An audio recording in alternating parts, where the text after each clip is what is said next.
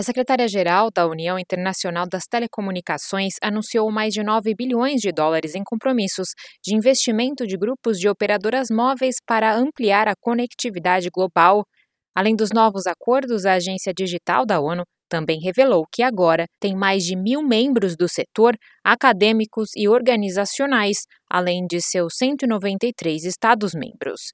Esse marco representa o maior e mais diversificado número de participantes da história da entidade. Os novos compromissos do setor elevam para 46 bilhões de dólares o valor atual do investimento planejado em infraestrutura, serviços e suporte para a Partner to Connect Digital Coalition, desde a abertura da plataforma em março de 2022.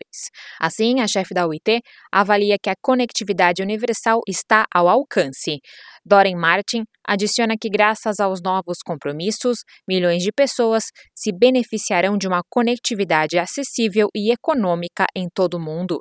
De acordo com os dados da UIT, 2,6 bilhões de pessoas permanecem offline em todo o mundo.